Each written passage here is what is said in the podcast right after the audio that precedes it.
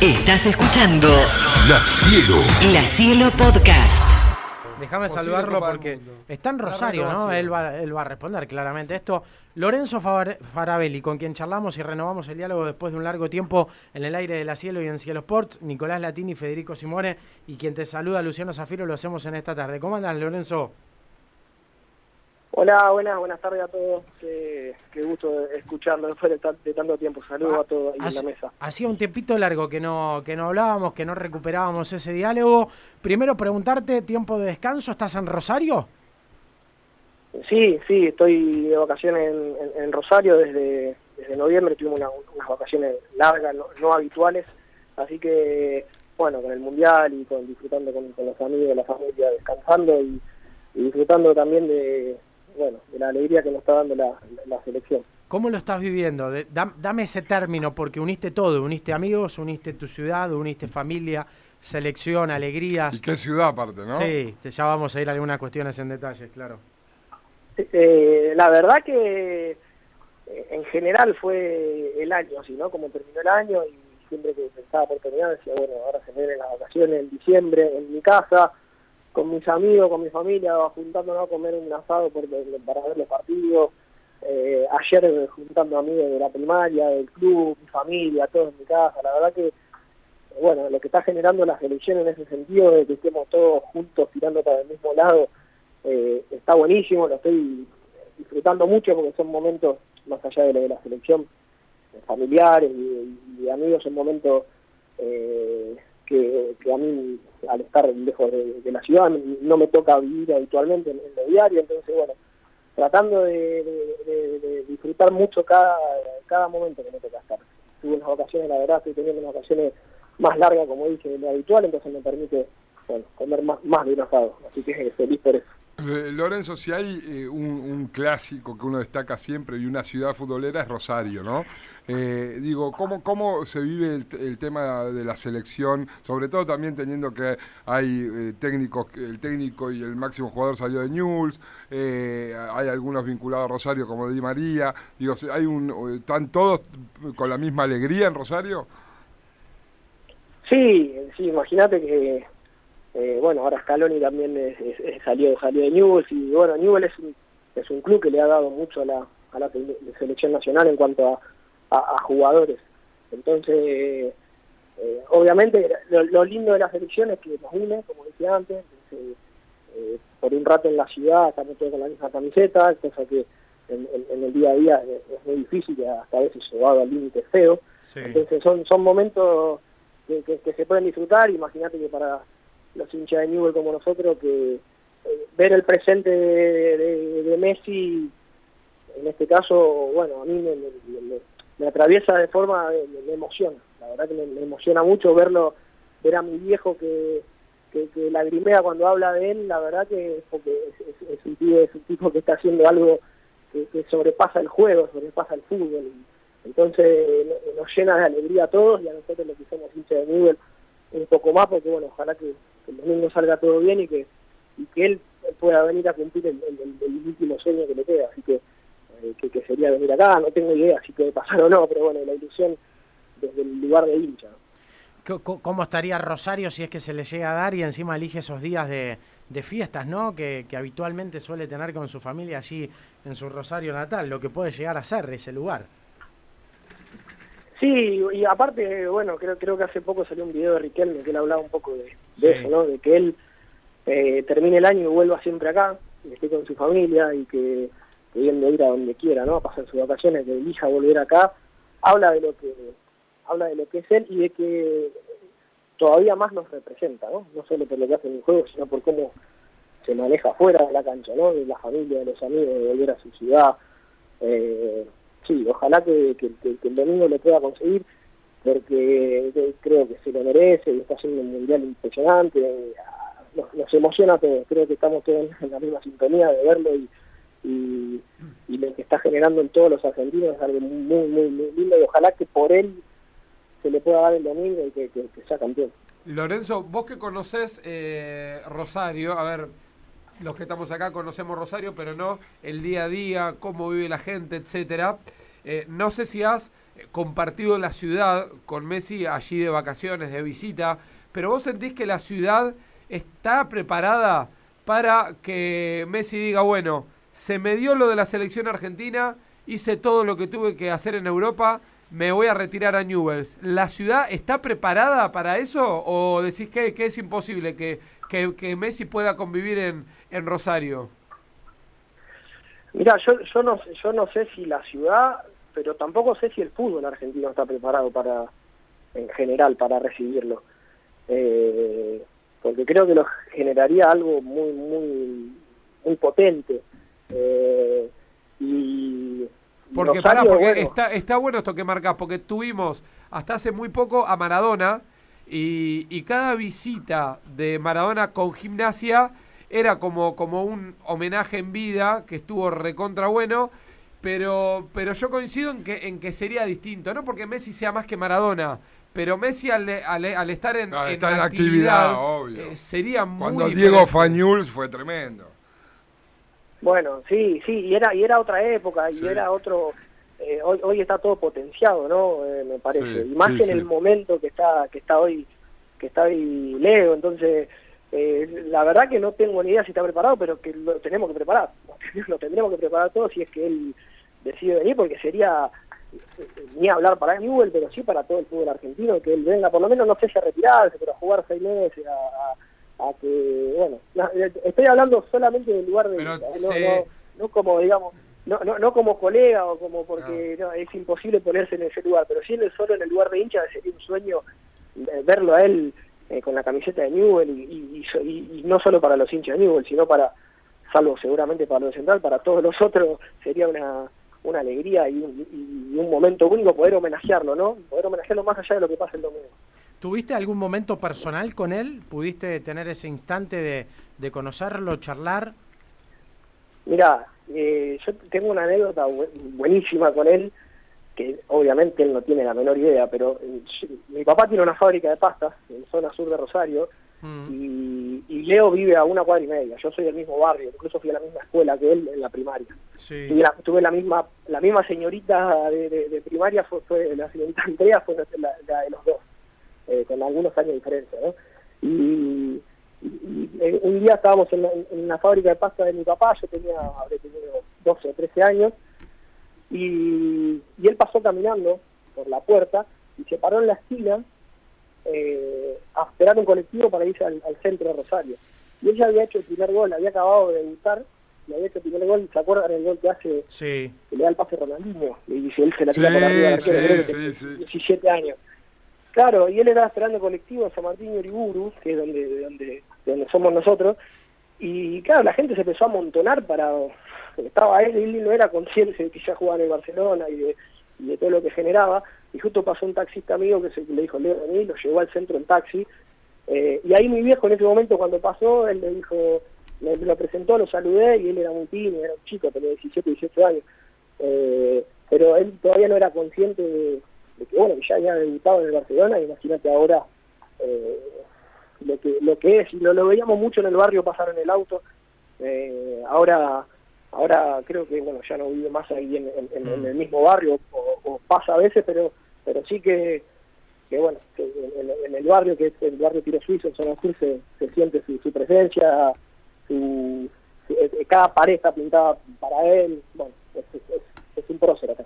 ¿Y, y con Scaloni? ¿Con Scaloni tuviste vínculo cuando, cuando él estaba, cuando supo estar en Newell's, cuando supo volver en algunos momentos, siempre allí en Pujato, eh, ta- tan cercano y, de tanta referencia para, para Rosario? No, no, no, con él no. La verdad que yo personalmente no tuve nunca la, la posibilidad de, de, conocerlo ni de tratar con él, pero bueno, también es una alegría y, me, gusta mucho su, su perfil, que el equipo gane y él se ponga un costado, y que se emocione como si fuese un chamado, eh, el, vínculo que parece que tiene con, con- que parece digo porque no lo sabemos, pero seguramente que tiene con, los futbolistas, se ha generado algo algo muy lindo y bueno, eh, nos, nos está dando muchísimas alegrías y eso no, no se olvida. ¿Te, sorprendió algo de este mundial? ¿Te sorprendió algo del seleccionado, de- del equipo, de algún futbolista? Aquellas cuestiones que por ahí también como, como hombre del fútbol podés palpar y decir, la verdad es que esto eh, está marcando un antes y un después o, o esto me, me marca algo diferente que no pensaba? Eh, mira, la, la verdad es que estoy sorprendido y un poco ya de- con, admiración con lo que están haciendo Enzo Fernández y McAllister. La verdad que esos, dos, más allá de, de, de Messi, más allá de, de- que todos están teniendo un nivel muy alto, son dos futbolistas y dos jugadores que, eh, que me tocó enfrentarlos a los dos, ya se notaba que eran buenos, pero el nivel que están teniendo y lo que están logrando es increíble. Y después que me está pasando que me, que permito ser hincha, digamos, y no me corro del lugar del análisis y de, y y lo táctico, que a veces me cuesta correrme, pero pero estoy tratando de correrme de ese lugar y disfrutarlo como realmente como un hincha, desde solamente del lugar de la pasión y de, y- y de, de lo que está generando esta selección que, que como te dije, no- nos está haciendo muy feliz, nos está haciendo vivir momentos muy lindos y, de esas cosas uno tiene que estar agradecido, porque en una situación del país donde, bueno, donde todos sabemos cómo, cómo se vive en el día a día, por lo menos por un ratito estos, estos chicos nos están haciendo muy, muy, muy felices. ¿Qué año, no? El personal, ¿Qué, qué año particular para vos también? Años de alegría, en definitiva, porque el cierre fue con, con aquella coronación, con ese título, y a partir de ahí, bueno, poder disfrutar todo esto también, digo, es un plus enérgico para lo que viene, súper importante. Sí, fue, fue un año que terminó, o está terminando, ojalá que el domingo sea la frutilla del postre, ¿no? Pero desde lo que dependía de, de mí, digamos, fue un año muy, muy lindo, que, disfruté mucho, más allá de haber ganado la, la- la- Copa Sudamericana que también ganamos la Copa Ecuador, hicimos algo importante, no solo o sea, para el fútbol ecuatoriano, porque nunca había pasado que un, que un equipo ecuatoriano gane un doblete. Mm. Entonces, eh, más allá de, de- de los títulos, lo- yo disfruté mucho de- del año, del proceso. Empecé el semestre lesionado, con una lesión grave en el tobillo, que uno nunca sabe cómo, cómo vuelven esas lesiones, y terminaron eh, ganando el título sudamericana, de Sudamericana y la Copa. eh, la verdad que fue fue soñado también que fue en Argentina con mis amigos mi familia en la, en la tribuna en la final que fue en Córdoba eh, poder disfrutarlos con, con ellos.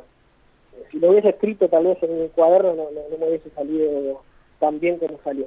Eh, así que sí, disfrutando mucho pero también entendiendo que el fútbol lo que pasó ayer servirá para recordarlo pero mañana ya no se acuerda nadie y tenés que ir por otra cosa y tenés que seguir y tenés que seguir intentando y mejorando y que te exigen entonces, bueno, disfrutándolo, pero ya también pensando en que en que se vendrán cosas nuevas y que, bueno, tenemos que seguir ahí eh, peleando. ¿El futuro inmediato en Ecuador nuevamente?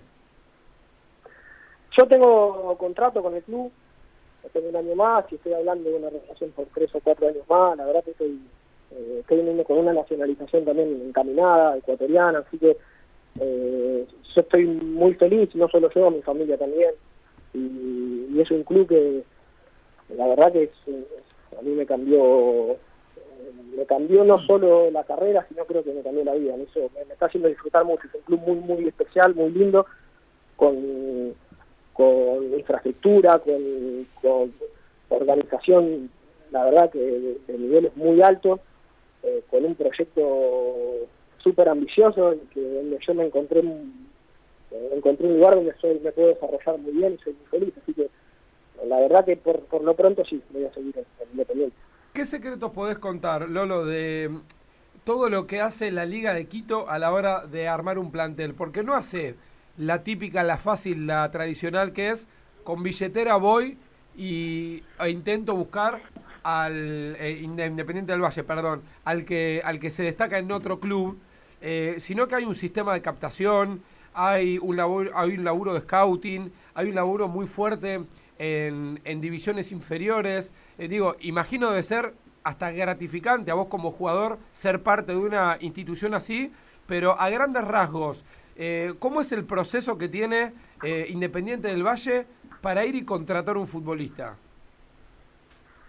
Eh, mirá, yo, yo antes que ir a cómo contrata, Mm, eh, el- mira, esto se lo he dicho a muchos, a muchos de los chicos que eran comisión directiva de gimnasia cuando yo estaba, es que yo no había jugado en Independiente del Valle, pero yo ya sabía lo que era Independiente del Valle Claro. hace 5 o 6 años, le dije, viajen a Ecuador a ver qué hace Independiente del Valle porque va a ser, ya es algo importante y va a ser con el tiempo eh, un proyecto súper interesante para sacar ideas, ¿no? Para copiar ideas. Y yo antes, por eso decía, antes de ir a cómo contrata, yo iría a cómo forma. Cómo forma futbolista, cómo forma jugadores, eh, que es donde realmente hace distinto al club. Hoy la selección ecuatoriana que jugaron con todos chicos de 20, 21 años y que hicieron Sí. el mundial, más allá de que quedaron afuera en primera ronda, muy bueno y que seguramente el que viene sea mejor porque van a tener 25, 26 años esta generación. Eh, son la mayoría, te diría más del 50% formados en Independiente del Valle. Y tiene jugadores hoy eh, jugando en las mejores ligas del mundo, en buenos clubes, cuando en Ecuador eso no era habitual, o sí que iban y volvían rápido.